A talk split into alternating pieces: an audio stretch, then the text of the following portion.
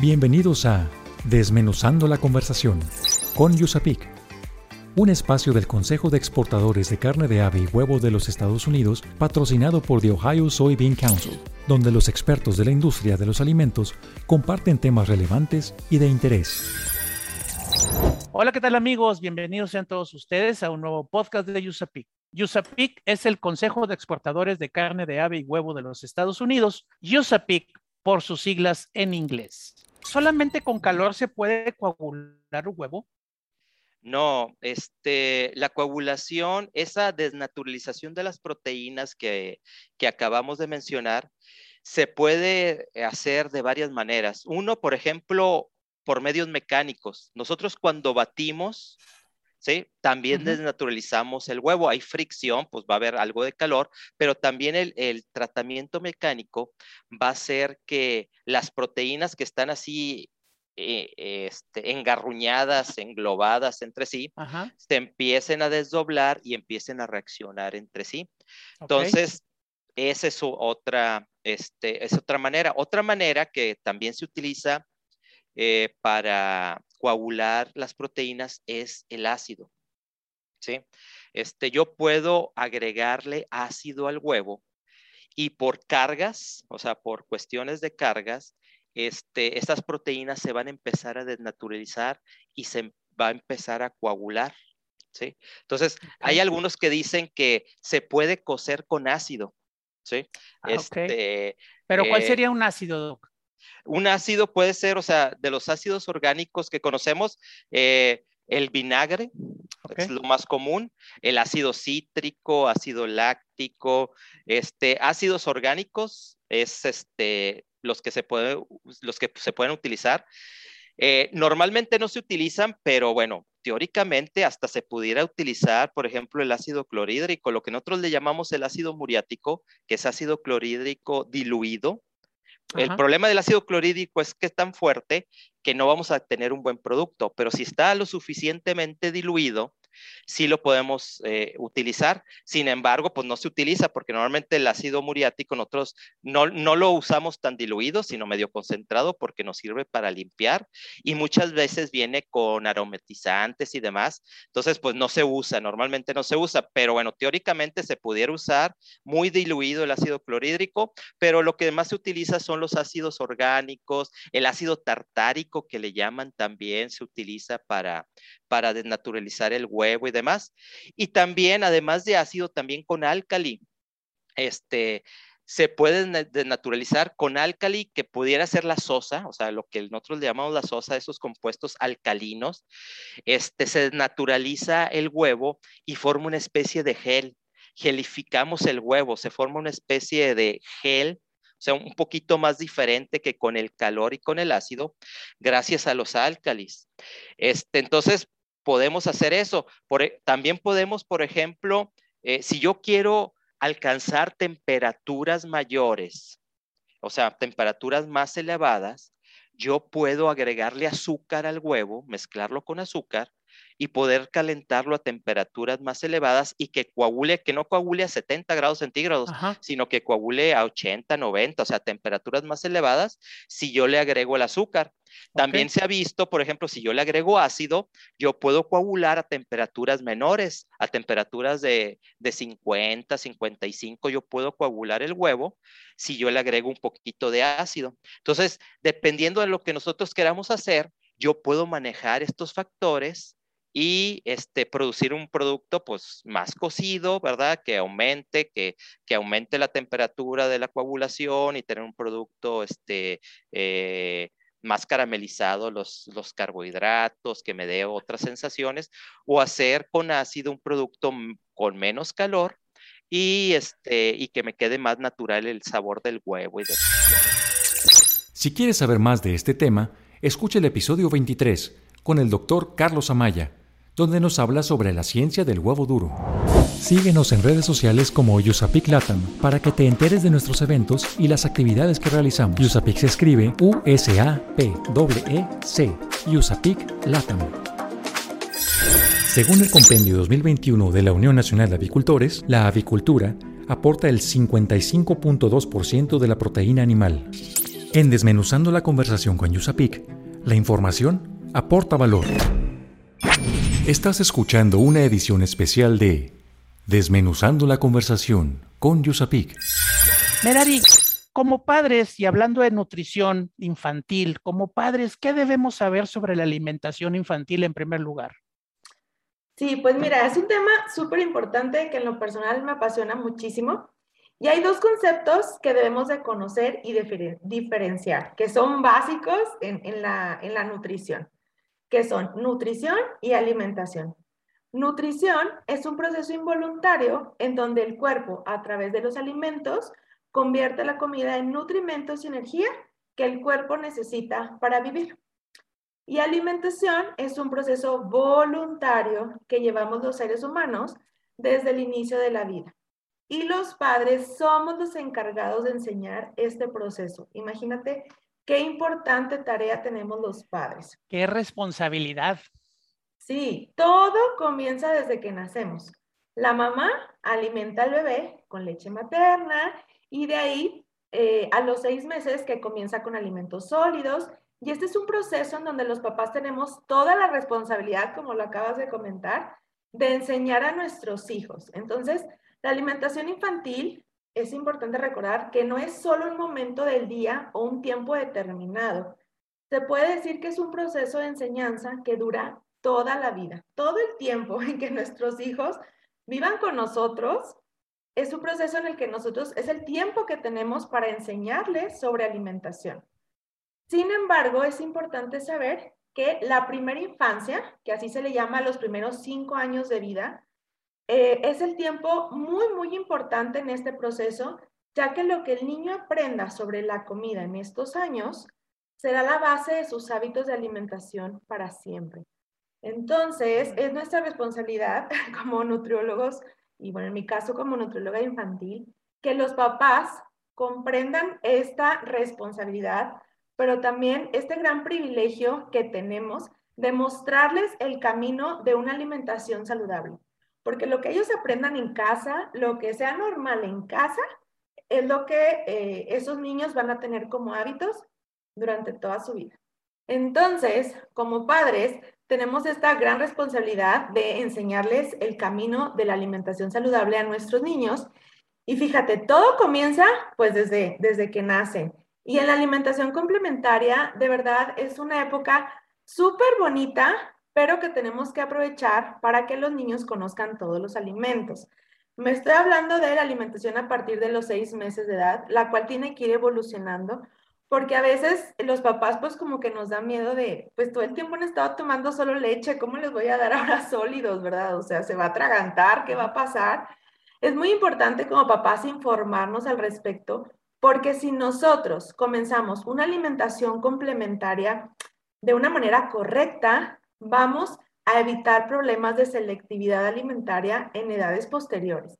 Esto es súper importante. Yo te puedo platicar que como nutrióloga infantil, en los casos que me llegan de, niños selectivos en edad preescolar o en edad escolar, nos vamos hacia atrás, nos vamos hasta el inicio de la alimentación y podemos ver cómo un mal, mal inicio de alimentación complementaria hace que estos niños sean selectivos. O bien, fíjate, qué interesante, cuando los papás son como muy estrictos de que no se ensucie, que no toque, que no juegue, este, que no se le caiga la comida, que así todo perfecto, se vuelven niños luego un poco selectivos o piqui o, o así como que si se ensucian ya empiezan a llorar porque no están acostumbrados. Y algo que nosotros tenemos que enseñarle a los papás es que con la comida sí se juega. Aunque nos hayan dicho eso, eh, aunque nos hayan dicho lo contrario, la, con la comida sí se juega. Claro, no se trata de estar desperdiciando comida, ¿verdad? O sea, hay técnicas de qué hacer, pero de verdad, un mensaje muy importante, y eso es lo que quiero dejar claro para las personas que nos escuchen. Si tú tienes un niño pequeño, un bebé que está empezando con alimentación complementaria o tiene dos, tres años, se va a ensuciar, se va a ensuciar y es normal va a comer con las manos y es normal. Se le va a caer comida, es normal. Y de hecho este tema también de que comen con las manos es súper normal porque los niños pequeños aprenden a través de todos los sentidos. Tienen que tocar, tienen que oler, tienen que ver. Entonces tenemos que dejarlos.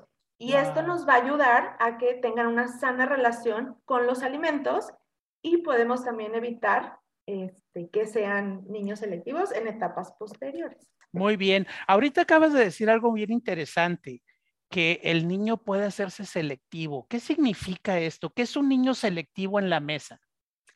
Sí, mira, un niño selectivo es lo que se conoce como niño picky eating, que es un comedor difícil, o un fussy eating, que es un comedor exigente. Hay como varias así definiciones. Mira, te voy a leer una definición sobre niño selectivo. Dice, tiene un consumo de una variedad inadecuada de alimentos a través del rechazo de un número sustancial de alimentos que son familiares, así como desconocidos. Pero para no revolvernos, y, bueno, estamos aquí en confianza, en pocas palabras, un niño selectivo a la hora de comer es alguien que especialmente rechaza verduras y a probar nuevos alimentos. Son niños que son como muy, mm, solo quieren probar ciertos alimentos o ciertas preparaciones y ya en algunos grados solo quieren probar como hasta ciertas marcas de alimentos, que luego, pues sí es un problema, ¿verdad? Entonces, eh, esto es un niño selectivo. Si quieres saber más de este tema, escucha el episodio 10 con la nutrióloga Merari Castro Villarreal donde nos habla sobre niños selectivos a la mesa. Visítanos en www.usapic.org.mx para que conozcas más de nuestra organización. Además encontrarás información de la industria, productos, recetas, eventos, actividades y el compendio de importación. Recuerda www.usapic.org.mx. USAPIC se escribe U-S-A-P. E C. Si deseas asesoría relacionada con la reformulación o el desarrollo de nuevos productos, contáctanos a través del correo electrónico proyectos@usapic.org.mx. Recuerda, USAPIC se escribe U S A P E C. Estás escuchando una edición especial de Desmenuzando la conversación con USAPIC. Órale, Pepe, ¿cómo es posible que podamos pensar que el valor agregado es dañino para la salud. ¿A poco es así? Eh, fíjate, Jaime, que desafortunadamente hay muchos mitos en la industria en términos generales y en la industria del pollo también hay muchos mitos sobre, sobre la calidad o sobre efectos dañinos que pudiera tener el consumo de pollo hacia la salud. Primero, me gustaría puntualizar un poco la parte de, de qué es valor agregado. Valor agregado es desde que tú tienes un pollo y lo puedes cortar en sus diferentes partes, les estás agregando valor. Si tú inyectas un pollo con un marinador para modificar su sabor, para modificar su textura, para hacerlo más suave, estás agregando valor. Si le pones una cobertura para cambiarle el perfil de sabor antes de rostizar o de cocinar, le agregas valor. Y hay otro tipo de valor agregado adicional que son productos que ya están parcialmente cocinados, por ejemplo, unas, unos boneless que están empanizados, prefritos y congelados para que la gente los termine de cocinar en su casa, o hay productos que ya están completamente cocinados que solamente se retermalizan o se calientan en diferentes, en diferentes formas. Ahí todos los paquetes o todos los productores tienen recomendaciones de cómo reconstituir o de cómo recalentar esos productos de valor agregado. Entonces, la, definición de valor agregado es, es muy amplia, pero ahorita nos estamos enfocando mucho más a los productos que compras que ya vienen en una bolsa y que tienes o solamente que calentar o que tienes que terminar su cocción para podértelos consumir. Entonces, habiendo Pero no son dañinos. no son dañinos. Hay como te decía, hay muchos mitos. Hay un mito muy grave en la parte de la producción de pollo que mucha gente, mucha gente de la industria incluso, o de, la, o de la parte de la salud que dice, oye, no comas pollo porque el pollo tiene muchas hormonas y esas hormonas tienen un efecto negativo en el desarrollo de, de los jóvenes o de los adultos, etcétera. Realmente ese es un mito que, la, que se ha tratado de, de quitar no es cierto que los pollos tengan hormonas y tengan un efecto en tu salud dañino que, que desarrollen o que promuevan el desarrollo de, las personas más rápido y que afecten, que les ponen hormona del crecimiento. Sería, sería una locura poder hacer eso. Es, además de que, de que es muy caro, o sea, el costo de las hormonas para, para el uso humano es, es altísimo. Y ponérselo a cada pollito y que ese pollito, cuando tú te lo comas, tenga un efecto en tu persona, es, es, es, un, es un mito que desafortunadamente sí ha afectado mucho a la industria, pero que a través de este tipo de pláticas y de la difusión que hace compañías o grupos como Yusapic y demás que apoyan el consumo, que favorecen el consumo de, de pollo, de huevo y de otro tipo de proteínas, estamos tratando de, de, convencer a la gente, de comunicarle que es un producto seguro, que no hace daño a su salud y que todo el resto de los ingredientes que se usan en su elaboración de productos de valor agregado, aceites, empanizadores y demás, no son productos que dañen tu salud. Eh, todo en exceso es malo, por ejemplo, ¿no? Si comes mucha grasa, pues sí te va a hacer daño, pero, pero el producto per se no te hace daño, no es, no es una cosa agresiva a tu vida, a tu salud, a tu, a tu estado de nutrición. Perfecto. Esto me tranquiliza y me, y me da la siguiente, el pie a la siguiente pregunta. ¿Qué alternativas innovadoras o novedosas hay en la industria de ingredientes que apoyen esa nueva necesidad? Fíjate que esa es una, una muy buena pregunta, Jaime, y muy, muy importante. Hoy, por ejemplo, en, en Griffith hemos desarrollado productos, un, sistemas de empanizado, por ejemplo, que tú puedes retermalizar o puedes calentar ese tipo de productos ya totalmente cocinados en microondas. Si recuerdas, hay muchos productos que cuando los metes al microondas, lo que hace, lo que hace ese equipo es que deshidrata los, muchos de los, los productos, ¿no? Entonces te pueden quedar aguados o secos. Chiclosos. chiclosos, exactamente. Y en Griffith tenemos un, un sistema que se llama Stay Crisp, que lo que hace es que tienes un producto que lo puedes meter al microondas, lo calientas en el microondas y la textura del producto es crocante, es crujiente, es como si saliera del freidor, igual que si estuvieras en el restaurante. esa es una tecnología propietaria desarrollada por nuestra eh, unidad de negocio en Canadá, que está disponible en México para, para todos los, nuestros clientes, que, que, te da una gran ventaja porque promueve el consumo de pollo, promueve el consumo de productos de valor agregado y quita ese rechazo que hay a veces de la gente que dice, es que si lo compro, lo caliento en el microondas y ya no sabe, ya no sabe bueno, ¿no? Sabe, sabe aguado, sabe chicloso, se le cae el empanizado. Este sistema es muy bueno porque hace que, la, percepción y la calidad del producto sea casi, casi igual que como si lo estuvieras comiendo saliendo del freidor.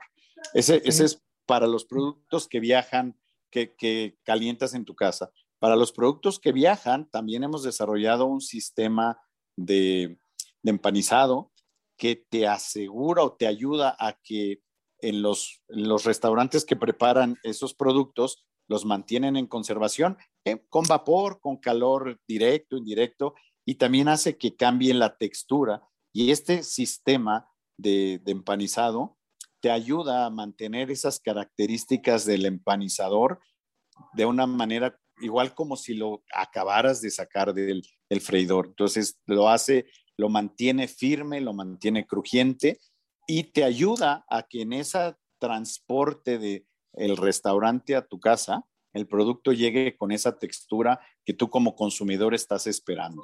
Entonces, e, ese tipo de ingredientes, de tecnologías que llevan años de investigación, están hoy disponibles y mejoran mucho la, calidad del producto que ya consumes en tu casa. Lo puedes cocinar directamente en el microondas con, con Stay Crisp, por ejemplo, o los restaurantes que lo fabrican en sus cocinas y te lo llevan a tu casa con delivery. Ahora hay muchos canales de delivery, estos De, de, las motocicletas que andan por todos lados. Plataformas, sí. Exacto, te aseguran que la calidad del producto que llega a tu casa es muy parecida, es casi igual que la experiencia que tienes como consumidor en un restaurante. Si quieres saber más de este tema, escuche el episodio 7 con José Rojas Murillo, donde nos habla de los efectos de la pandemia en el consumo de productos de valor agregado. Según el Compendio 2021 de la Unión Nacional de Avicultores, el incremento y la volatilidad del mercado de maíz impactan directamente en el costo de la producción avícola, por ser una industria altamente dolarizada. En Desmenuzando la conversación con Yusapic, la información aporta valor. Estás escuchando una edición especial de Desmenuzando la conversación con Yusapic. ¿Qué, ¿Qué es eso de la carne de madera? ¿Me puede explicar un poco? Sí, claro, es, eh, no es que exista la carne de la madera, es, un defecto de calidad de la carne de pollo. Eh, lo que sucede, licenciado, es que hay una afectación a nivel de producción clínica aviar, de lo que es la patología aviar, hay, un, hay una presentación que se o en general que se llaman un cuadro de afectaciones musculares que se llaman miopatías. Eh, lo que es la carne de madera es un tipo de miopatía en la cual eh, lo que observamos ya como una canal procesada es una carne que puede tener dos tipos de presentaciones. O sea, podemos observar estrías blancas, ¿no? que son, no son más que deposiciones de grasa, o podemos observar filetes de pechuga que tienen una consistencia muy dura.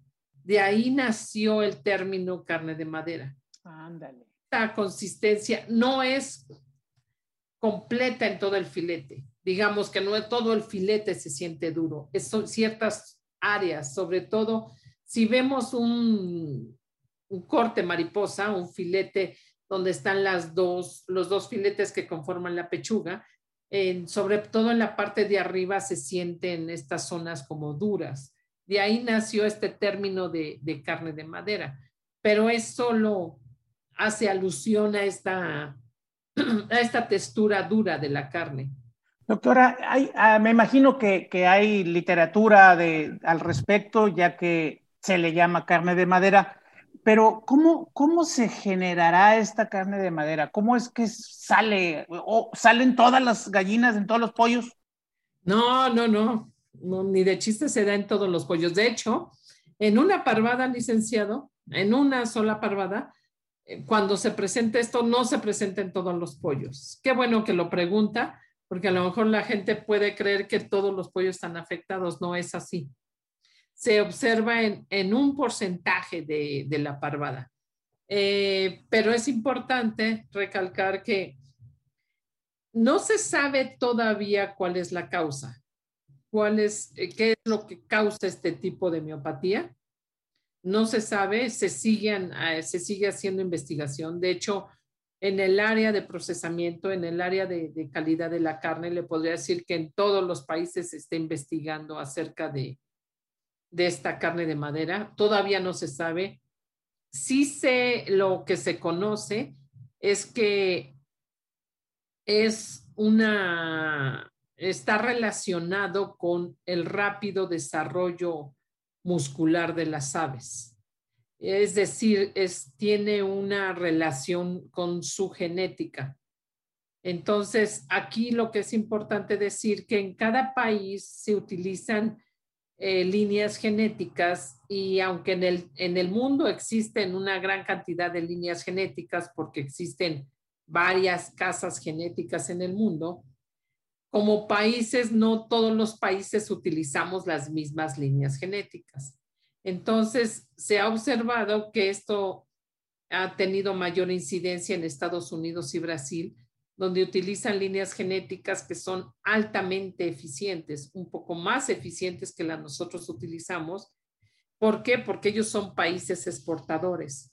Eh, en nuestro país no se ha observado este problema. Realmente ustedes pueden ir a, a plantas de proceso en México y esta situación de estrías blancas o carne de madera realmente no se observa. Eh, se puede llegar a encontrar casos muy leves de estrías de madera, muy, muy leves. y lo que reportan las plantas de proceso es que en ciertas épocas del año, pero no es la generalidad. Y como tampoco le decía inicialmente, no es la generalidad en toda una parvada.